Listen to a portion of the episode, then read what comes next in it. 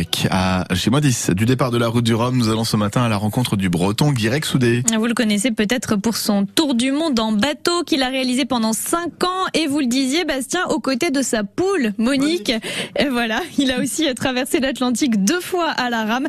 Eh bien, c'est un nouveau défi que le navigateur se lance maintenant. Il participe pour la première fois à la route du Rhum avec un IMOCA. Là aussi, c'est une première, Nicolas Blanza. La fraîcheur et la spontanéité de Guirec Soudé sont intactes. Enfin, tu vois, jamais j'aurais pu imaginer un jour naviguer sur ces bateaux-là. Il vit un nouveau rêve éveillé. Euh, après, bon, c'est un bateau ancienne génération. Mon IMOCA freelance.com, il est 2007. 15 ans d'âge avec des dérives droites, loin du profilage arrondi des IMOCA dernière génération et eux munis de foil. C'est incomparable, on peut pas rivaliser. Mais déjà, pour moi, par rapport à ce que j'ai pu avoir avant, c'est des Formule 1, euh, tout avance à 20 nœuds, à 25 nœuds. Enfin, on a fait une pointe à 27 nœuds. Et il faut s'habituer à pas mal de nouveautés. Tout prend du temps, il faut bien réfléchir à tout ce que tu fais à bord.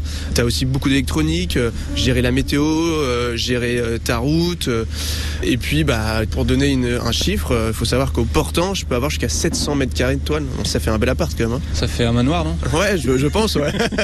Qu'il manœuvre très bien en juin dernier pour sa première course en IMOCA. un coup de chance, ouais. ouais, ouais, non, ça a hyper bien marché. Sixième de la Vendée Arctique après un choix tactique payant sur sa route vers l'Islande avant que la course soit précipitamment arrêtée en raison d'une énorme tempête. Je suis très content, mais comme je dis aux, aux gens qui ont l'habitude de m'en parler, voilà, il faut pas se fier à ce résultat, loin de là, parce que voilà, euh, je suis vraiment euh, en phase d'apprentissage. Lui veut faire partager ses rêves et faire passer un message. Il faut se faire confiance en règle générale dans la vie. Moi, au fur et à mesure de mes projets, à chaque fois que j'en parlais aux gens, les gens me disaient mais non, mais c'est pas possible, tu n'y arriveras pas. Mais en fait, c'est faux quoi.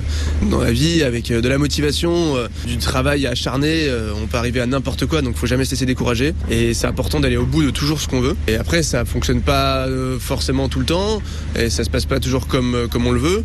Sinon, ça serait un petit peu trop facile. Mais on apprend énormément, on grandit. Et c'est vrai que bah, naviguer sur cet engin, euh, bah, c'est un gros kiff quoi Alors, que serait une route du Rhum réussie? Qui arrive au bout, clairement quoi. C'est de voir la Guadeloupe devant mon étrave se dessiner et ça c'est c'est l'objectif numéro un. Et après bon bah moi je vais quand même essayer de tirer dessus parce que j'ai quand même un esprit de compétiteur, donc je vais faire du mieux que je peux et puis de, de revenir avec un bateau propre, ça c'est important. Mais l'objectif en tête, c'est le vent des globes, le tour du monde en solitaire en 2024. Et Nicolas Blanza de France Bleu Brésisel pour France Bleu Armorique.